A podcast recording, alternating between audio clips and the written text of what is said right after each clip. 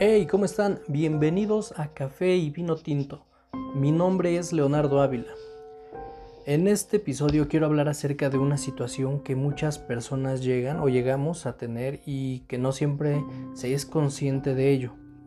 Hoy vamos a hablar del síndrome del impostor. Pero para tener un mejor entendimiento del tema, vamos a comenzar por la definición de las palabras. Cabe mencionar que la definición me gustó bastante eh, porque es clara y fácil de comprender. Esta la encontré en un sitio de internet llamado significados.com, así tal cual, significados.com. Pues bien, la palabra síndrome, ya para entrar en el tema, eh, se refiere al conjunto de síntomas que definen o caracterizan a una enfermedad o a una condición que se manifiesta en un sujeto y que puede tener o no causas conocidas. Por norma general, el término se asocia a estados negativos revelados por medio de determinado conjunto de fenómenos o signos. Creo que está claro el significado, pero resumiendo, pues un síndrome es un conjunto de síntomas que caracterizan a una condición que se presenta en una persona. Bueno, la palabra impostor es más breve. Eh, sencillamente nos dice que se hace pasar por otra persona o por lo que no es. Un impostor es una persona que finge ser alguien diferente. Bien, el síndrome del impostor como tal es el miedo que siente una persona por ser descubierta como un fraude y que viene causado por el sentimiento de incompetencia de esa persona hacia sí misma. Esto conlleva a que las personas sean incapaces de asimilar sus logros, y experimentan un disgusto emocional que se relaciona directamente a la sensación de no ser merecedor del lugar o, reconocimientos que se encuentra ocupando o disfrutando, aunque sea por fruto de sus eh, habilidades personales, ya sea en los niveles laboral, académico y social.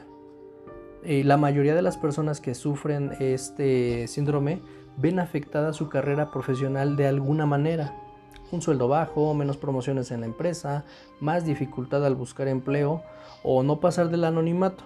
Y esto ocurre especialmente en emprendedores. Eh, la persona que se encuentra sufriendo dicha condición siente que nunca eh, está a la altura de todo lo que goza, eh, aunque sea fruto de sus capacidades, como ya mencioné. La persona tiene la persistente sensación de no ser lo suficientemente bueno en lo que hace además de que se cataloga, cataloga perdón, como incapaz. Se acusa a sí mismo de ser un completo fraude en todo lo que realiza. Y pues sí, sí me suena bastante familiar, la verdad. bueno, este síndrome, eh, el paciente asume con toda seguridad que su éxito es cuestión de suerte y azar y nunca por causa de su propia inteligencia y habilidades. Vaya, es un autosabotaje que la mayoría de las veces es sin darse cuenta, ya que simplemente se está actuando de manera cotidiana, pero ¿qué es lo que causa que alguien llegue a experimentar este tipo de síntoma? Pues bueno, eh, una, lista pequeña. Número uno, baja autoestima. Número dos, inseguridad por anteriores experiencias vividas. Número 3. Duras críticas durante la infancia o adolescencia. 4. Malas comparaciones con personas que se admira. Y 5. Un factor importante es la actitud despectiva por parte de personas cercanas y que envidian sus logros. Y de este último no faltan, ¿eh? Siempre en nuestro círculo de personas hay uno que te envidia por cualquier cosa, que te va bien, eh, no sé, en algún aspecto y, y aún así, y vaya, esconden esa envidia, pero al final uno se logra dar cuenta.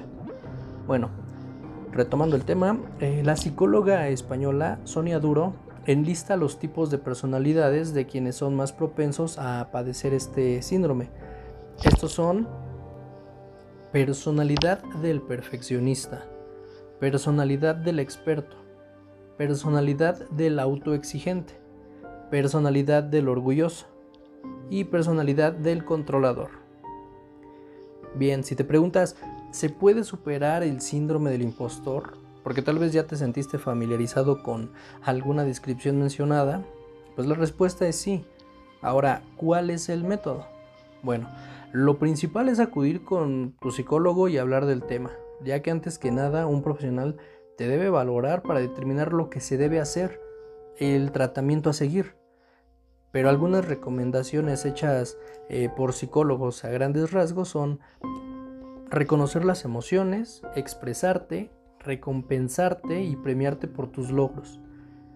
Eso reforzará tu creencia sobre ti y también ayuda a registrar los logros que uno va obteniendo y no compararse con nadie, más que con uno mismo. Ahora, si no padeces del síndrome del impostor, pero reconoces algunos síntomas en alguien más y quieres ayudarle, lo primero es hacerle reconocer sus logros, su éxito, haciéndole ver su valor, eh, ayudarle a reforzar su autoestima para que tenga confianza en él o ella y eso le servirá mientras decide buscar ayuda de un profesional. Pues bien, con esto terminamos este episodio.